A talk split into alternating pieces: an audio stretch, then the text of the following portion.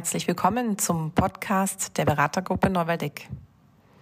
Wir freuen uns, Ihnen heute ein Gespräch zwischen unseren zwei Buchautorinnen, Anna Janscher und Nicole Lauchert-Schmiedel, zu präsentieren, die sich hier gegenseitig zu ihrem neuen Buch Being in Organizations befragen.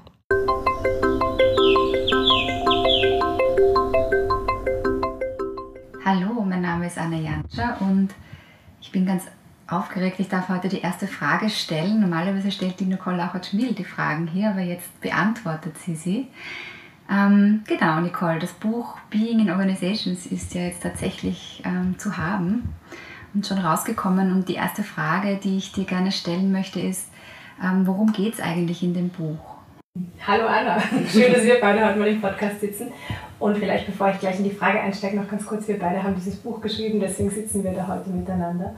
Und worum geht es in dem Buch? Ähm, es geht darum, wie sozusagen die Beziehung zur Arbeit und die Beziehung zur Organisation gut gestaltet werden kann. Was ist der Hintergrund? Viele von uns kennen das Gefühl, dass wir entweder extrem begeistert sein können von ähm, einem Erlebnis in der Arbeit oder auch von dem Arbeiten mit der Organisation und genauso das Gegenteil davon der Fall sein kann, nämlich dass wir auch sehr frustriert sein können. Und ganz viel unserer wachen Zeit verbringen wir mit Arbeit, mit Gedanken an der Arbeit, mit in der Arbeit sein. Also so Arbeit nimmt einfach einen großen Raum in unserem Leben ein. Und das war irgendwie so der Grund, warum wir noch einmal genauer schauen wollten, was es damit auf sich hat. Auch es die Bewegung gibt aus New Work heraus, die ganz klar irgendwie sagt, dass der Mensch ganz in der Arbeit sein soll. Und uns hat interessiert, was ist denn diese Ganzheit und äh, kann das überhaupt gelingen, dass wir ganz in der Arbeit sein können, wo sind wir denn das und was macht die Organisation damit überhaupt? Ja, und es geht also um Beziehungsgestaltung und es geht um lebendige Beziehungen zu gestalten zur Arbeit und zwischen Mensch und Organisation. Mhm. Jetzt wollte ich gerade sagen, das klingt spannend, aber ich, ich habe mitgeschrieben, deswegen. ja, es ist ein spannendes Thema. Genau. Vielleicht noch genauer reingeschaut ins Buch, stelle ich dir gleich die nächste Frage. Was kommt denn alles in dem Buch vor oder wer kommt denn in dem Buch vor, wenn es um Beziehungen geht? Genau, also was, wo, wer da vorkommt, das sind diese zwei Beziehungspartner, die wir da beschreiben, und zwar die Organisation und der Mensch. Und was ich so spannend finde, ist, dass es ganz viele Bücher gibt, die den Menschen beschreiben, auch was sind die Bedürfnisse des Menschen, wie kann sich der Mensch in, in der Organisation so verhalten, dass es ihm besser geht. Und es gibt ganz viele Bücher, die über Organisation schreiben, aber beides in Bezug zueinander zu setzen und zu sagen, der Kontext prägt immer das Verhalten und den Mensch singulär zu betrachten, macht eigentlich keinen Sinn, sondern zu schauen im Kontext der Organisation, ähm, welches Verhalten ist überhaupt möglich und welche Möglichkeiten bieten Organisationen und ähm, ja auch Organisationen zu betrachten und zu sagen, in welchem Kontext bewegen sich denn die und ähm, was bedeutet das dann für die Menschen in den Organisationen, finde ich einfach wichtig, also das nicht außerhalb des Bezugs zueinander zu sehen und ähm, diese beiden quasi in Beziehung zu setzen und auch den Effekt, den sie aufeinander haben, näher zu betrachten. Und genau, wir, wir schauen im Buch auf die Organisation und beschreiben sie und beschreiben dann aber auch den Menschen, was sind die Bedürfnisse ähm, des Menschen und sprechen von Bedarfen der Organisation und Bedürfnissen des Menschen und stellen die beiden dann auch gegenüber und schauen uns genauer an, sind die miteinander vereinbar? Ähm, kriegt der Mensch als Organisation das, was, was sie braucht? Oder ähm, Gibt es da vielleicht auch Dinge, die einer Organisation nicht bekommen wird, weil sie einfach nicht dafür gemacht sind? Mhm. Ich würde gerne noch was äh, dazu fragen, nämlich mit welcher Brille kann ich das Buch lesen? Also für wen ist das Buch ähm, geschrieben? Was, was, für wen könnte das interessant sein? Ja, wir haben, wir haben gesagt, das ist, also geschrieben hauptsächlich ist es für Führungskräfte, die ja in einer ganz spannenden Position sind in Organisationen. Einerseits repräsentieren sie die Organisation, weil eine Organisation kann nicht sprechen, hat kein, hat kein äh, Bewusstsein, denke ich jetzt einmal, sage ich jetzt einmal so. Ähm, und ähm, somit ist eine Führungskraft Repräsentantin der Organisation und steht aber auch gleichzeitig zwischen Mitarbeitern und den Bedürfnissen der Mitarbeiter und den Bedarfen der Organisation. Und es gilt jeden Tag, diese, diese, dieses Spannungsfeld zu, auszugleichen oder zu, sich darin zu bewegen. Und deswegen glauben wir, dass das Buch besonders interessant ist für Führungskräfte, aber auch für Gestalterinnen in Organisationen, die eben genau auch in diesen Zwischenräumen sich bewegen zwischen den Bedürfnissen der Mitarbeiter und den Bedarfen der Organisation. Du hast ja schon ein wichtiges Thema angesprochen, nämlich so dieses Führungskräfte repräsentieren die Organisation und wenn man auf Beziehungen schaut, was wir tun in dem Buch, Beziehung zwischen den Menschen und der Organisation, dann kommen wir automatisch in diesen Zwischenraum hinein, nämlich die Beziehung selbst. Was ist diese Beziehung? Und da hast du jetzt schon gesprochen von die ähm, Führungskräfte repräsentieren die Organisation.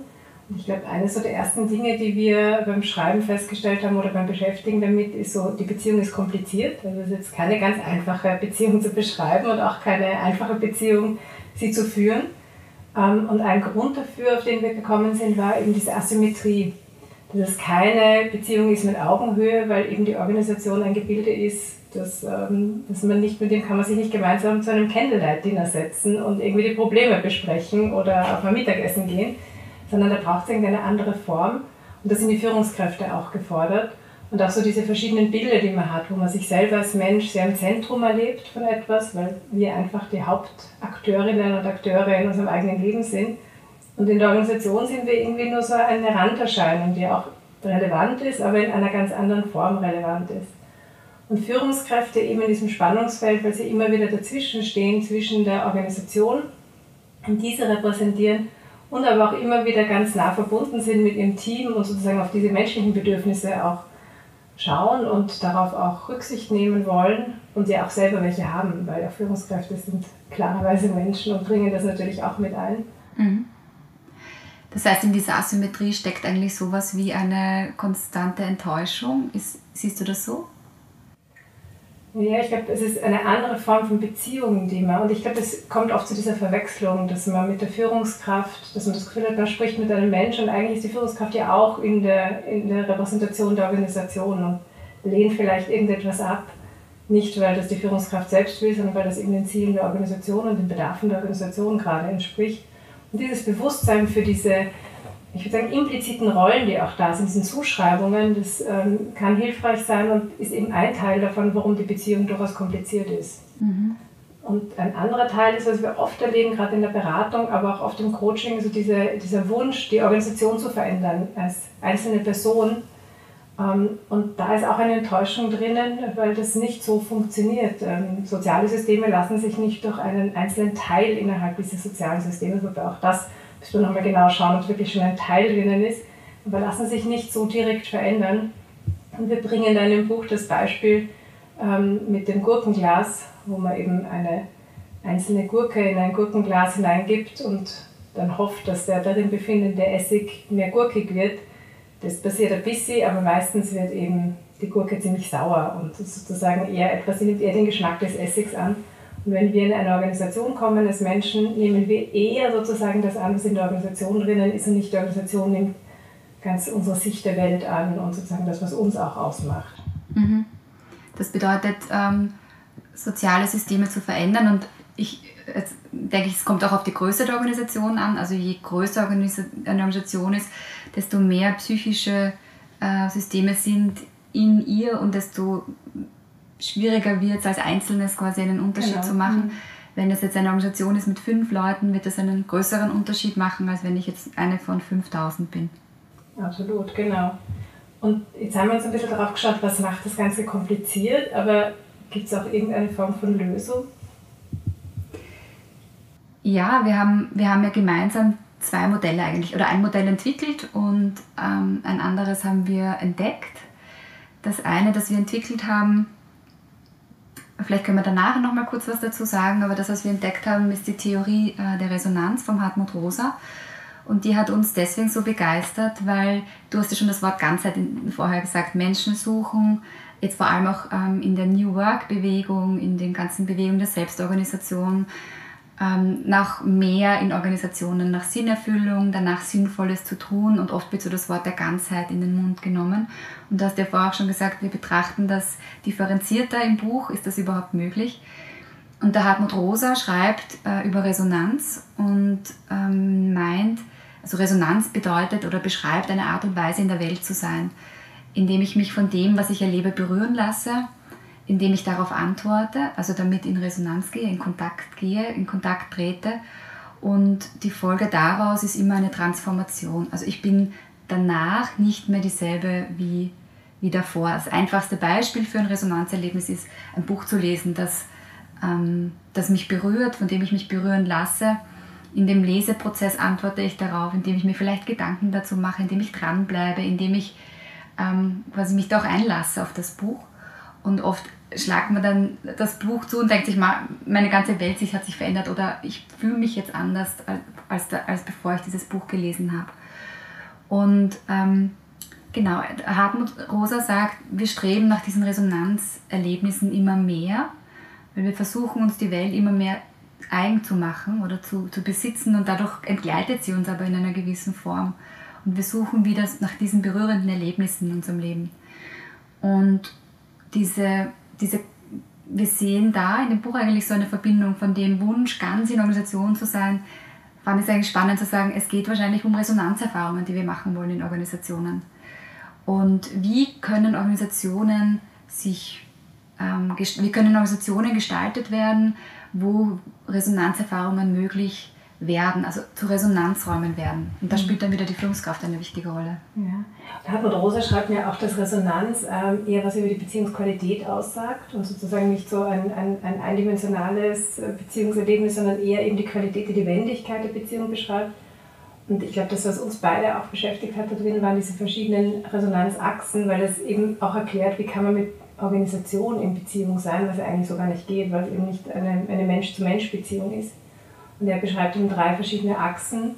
Und die eine ist eben so wirklich so auf dieser Ebene von Mensch zu Mensch. Und die andere ist eben auch eine, wo ich eben mit einem Musikstück, meiner Arbeit, eben etwas anderem auch in Resonanz gehen kann und auch von dort berührt werden kann. Das heißt, auch das Erleben in einer Organisation kann mich berühren und kann eine Form von Transformation bei mir auslösen.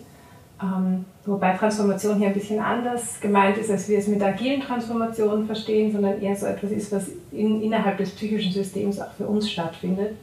Und trotzdem werden wir dann ein Stück zu jemand anderem. Mhm. Magst du noch was zu dem, zu dem zweiten Modell sagen, zu den Schiebereglern? Ja, wir haben uns dann so überlegt, wie kann man das auch darstellen, wie, wann überhaupt Resonanz stattfinden kann und haben irgendwie ganz viele unterschiedliche Beispiele uns angeschaut von Organisationen, wirklich unterschiedlichste Organisationen, sowohl von einer Produktion wie auch sozusagen von einer Organisation, die eher sehr selbstorganisiert ist. Und haben festgestellt, es kann eigentlich in jeder dieser unterschiedlichen Organisationen Resonanz stattfinden. Und das Interessante ist, dass man immer schauen kann, wie viel Aufmerksamkeit oder Raum bekommt Mensch dort und wie viel Aufmerksamkeit und Raum bekommt das Thema Organisation dort drinnen. Und ist das stimmig? Also ist das etwas, was passend ist? Wenn ich bei dem Beispiel der Produktionshalle bleibe oder auch so äh, einen, äh, einen ganz strikten Ablauf, zum Beispiel auch in einem Krankenhaus, wo einfach ganz klar ist, da muss man der Organisation, den Prozessen, den Bedarfen dieser Organisation ganz strikt folgen, kann das durchaus auch zu einer Resonanz führen, wenn ich mich als Mensch ganz darauf einlassen kann und mir ganz klar ist, ich gehe dorthin und ich lege alles andere zurück und ich bin jetzt voll sozusagen als Einsatz, als Mittel da drinnen in dieser Organisation. Und dann wäre für uns dieser Schieberegler, das war das Modell, das wir dann entwickelt haben, nämlich einmal den Schieberegler Mensch und einmal den Schieberegler Organisation und die beiden auch gegenüberzustellen, wäre dieser Schieberegler Mensch relativ niedrig und der Schieberegler Organisation sehr hoch. Und doch kann eine Möglichkeit entstehen, Resonanz ähm, stattfinden zu lassen. Und es gibt so das andere Beispiel, wo der Schieberegler Mensch sehr, sehr hoch ist und der Schieberegler Organisation niedrig. Oft ist das bei Startups der Fall, wo man noch ganz viel in den Ideen drinnen ist und so eher die Menschen einfach, die das entwickeln, auch im Vordergrund stehen und die Organisation bildet sich da erst heraus. Und das Interessante für uns war dann bei bestehenden Organisationen, die jetzt weder das eine noch das andere im Extrem sind, und dort zu schauen, was kann passieren. Und da haben wir auch festgestellt, dass es oft so ist, dass diese Schieberegler, diese Bilder für die Schieberegler sehr verschieden sind. Und ähm, weil man schauen kann, wo steht hier der Schieberegler Mensch und wo steht hier der Schieberegler Organisation. Und eine günstige Voraussetzung ist, wenn es irgendwie eine Annäherung in der Mitte gibt. So dass es sozusagen mal einen gemeinsamen Ausgangspunkt auch geben kann, um eine Resonanzerfahrung möglich zu machen. Mhm. Was mir in den Schiebereglern so gefällt, ist, dass es so eine Gleichwertigkeit ähm, gibt, dass es nicht nur heißt, der Mensch muss sich ganz entfalten können in der Organisation oder ähm, die Organisation ist da quasi so dominant, sondern dass eine lebendige Beziehung dann äh, möglich ist, wenn beide Seiten ähm, ihren Raum nehmen können oder ihren Raum bekommen und nicht nur das eine oder das andere. Genau. Ja, vielleicht können wir ein bisschen was darüber sagen, wo man es einsetzen kann, nämlich sowohl Resonanz wie auch die Schieberegler. Und da sind wir darauf gekommen, dass es vor allem in Organisationen in Veränderungen ein, ein Thema ist. Das ist, denke ich, so unsere Hauptaufgabe, auch Organisationen in Veränderungen zu begleiten. Und wo man da einfach gut oder wo wir gut merken können, wie bewegen sich diese Schieberegler auch ähm, immer wieder unterschiedlich. Genau, weil wenn, wenn jetzt eine Veränderung stattfindet, dann ist es ja häufig so, dass, wenn wir jetzt in diesen Schiebereglern bleiben, dass der Schieberegler Organisation einmal hochgefahren wird, also in, in, im Erleben von den Menschen. Auf einmal bekommt die Organisation viel Bedeutung. Es geht um Restrukturierung vielleicht oder Merger, Zusammenschluss. Und wo bleibe ich als Mensch ähm, in dieser ganzen Veränderung? Ähm, das ist ja oft eine Frage, die, die gestellt wird, beziehungsweise ist es ja ganz wichtig, die Menschen in der Organisation auch mitzunehmen in dem Veränderungsprozess und wieder auf diese Schieberegler zu schauen und zu sagen, na jetzt fahren wir gerade den organisationalen Schieberegler hoch, äh, definieren gerade ganz viele Prozesse neu, äh, machen gerade ein neues, weiß ich nicht, Quality-Check da und dort. Ähm, wie können wir den Schieberegler Menschen in diesem Veränderungsprozess auch gut im Blick behalten und wie können wir, und da sind wir jetzt eigentlich wieder bei dem Thema Resonanz, Resonanzerfahrungen in Veränderungsprozessen ermöglichen. Mhm. Ich glaube, das, was ganz oft ähm, in den Beratungen uns begegnet, ist, dass es irgendwie so eine Situation gibt, wo gerade Führungskräfte, die dann eben die Organisation repräsentieren und vertreten und sozusagen diese Ziele zum Beispiel vorgeben oder die Restrukturierung vornehmen müssen, dass es einen Punkt gibt, wo klar ist, die erfahren keine Antwort mehr. Also die sind so auf Senden und es kommt aber eigentlich nichts mehr zurück. Und ähm, da war für uns auch so ein Einstieg mit dem Thema Resonanz, von was werden die jetzt tatsächlich berührt mit der Vermutung, es berührt sich schon was, alle, die in der Organisation sind und dort mitarbeiten. Aber die Frage ist, was ist es und ist es auch das, was an Botschaften und wichtigen Inhalten auch gesendet wird?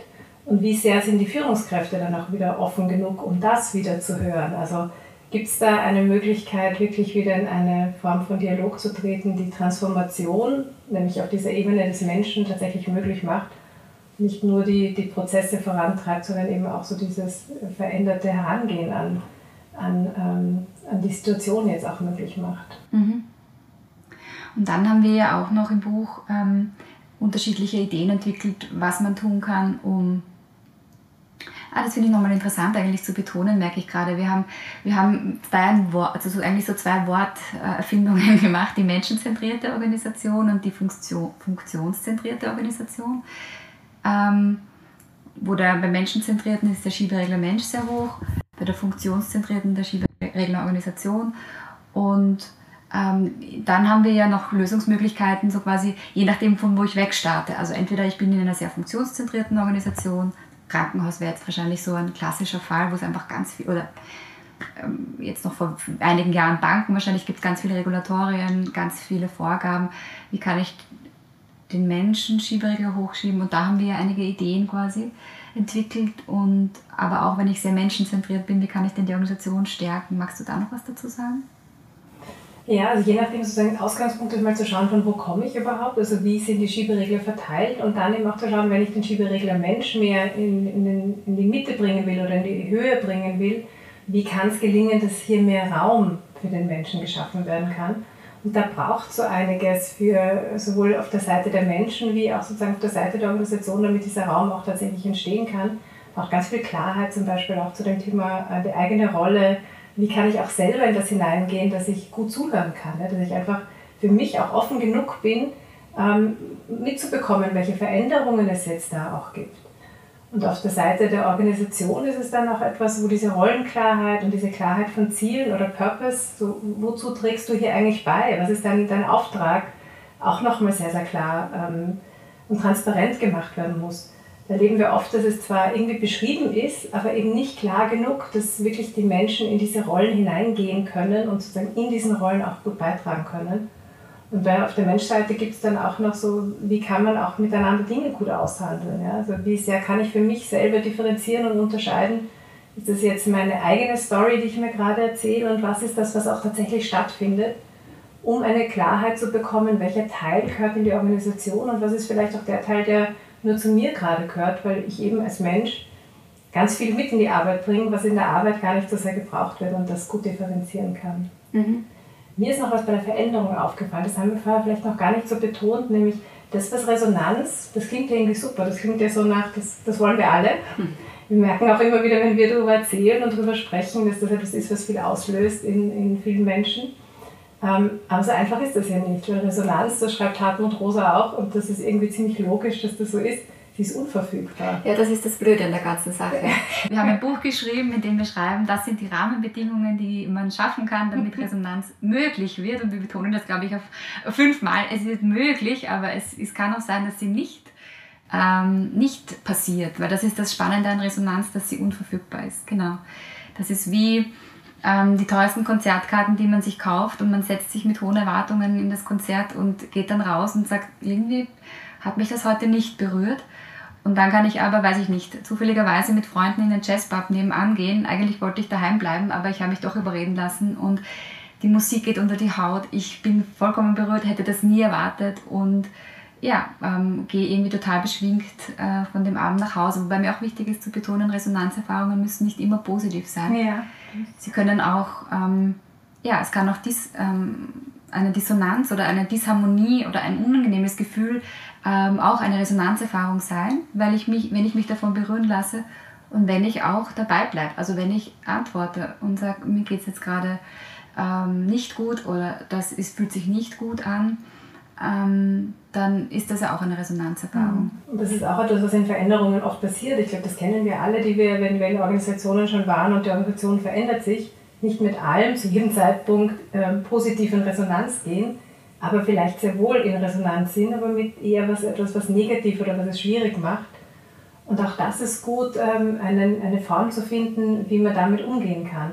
Für Organisationen, du hast vorher angesprochen, unterschiedliche Größe. Ist natürlich zu fünft viel einfacher, da kann man sich zusammensetzen und tatsächlich das besprechen.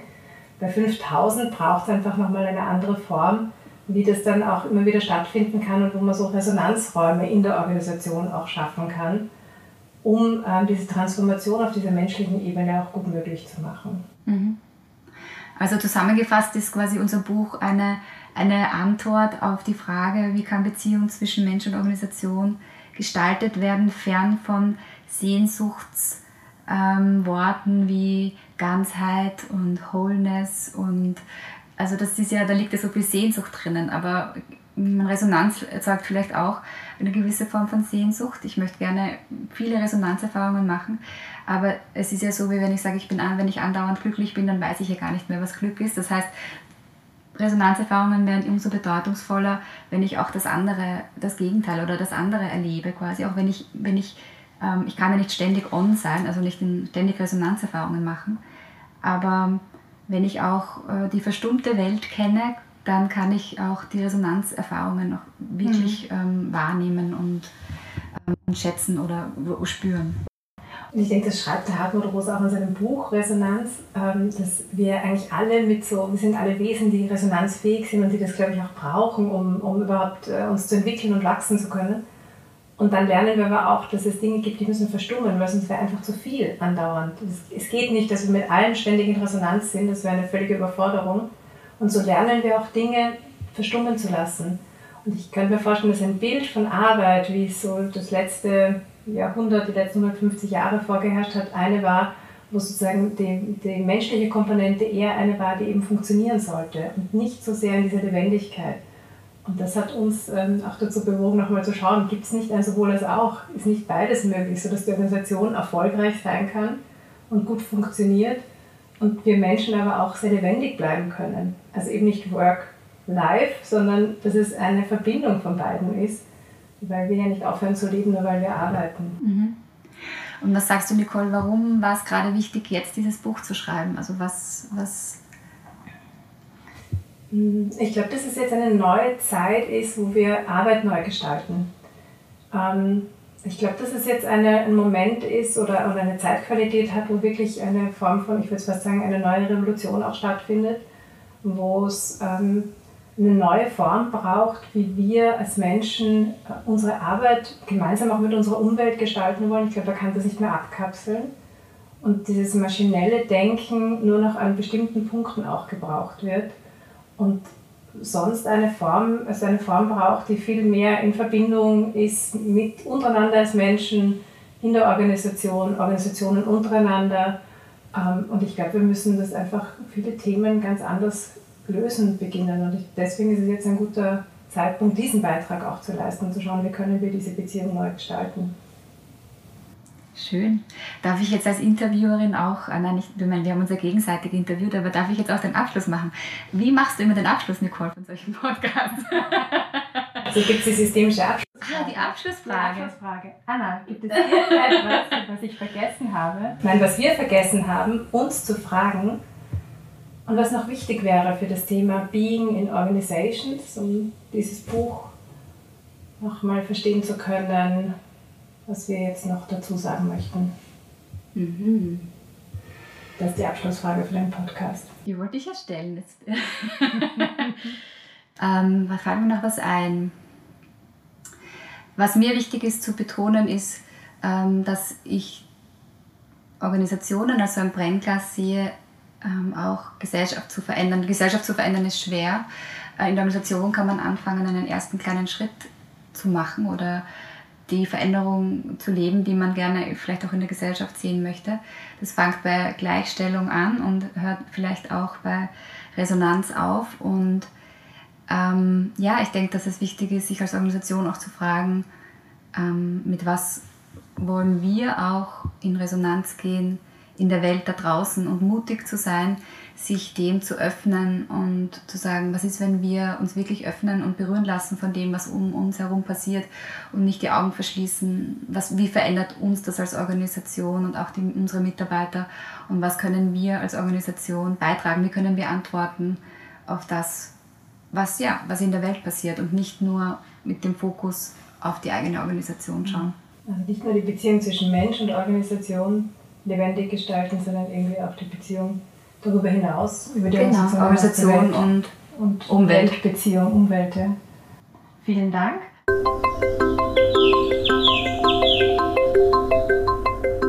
Das war der Podcast der Beratergruppe Neuwaldeck. Vielen Dank, dass Sie dabei waren. Bei Fragen und Feedback wenden Sie sich gerne an podcast.neuwaldeck.at und wir freuen uns, wenn Sie beim nächsten Mal wieder mit dabei sind.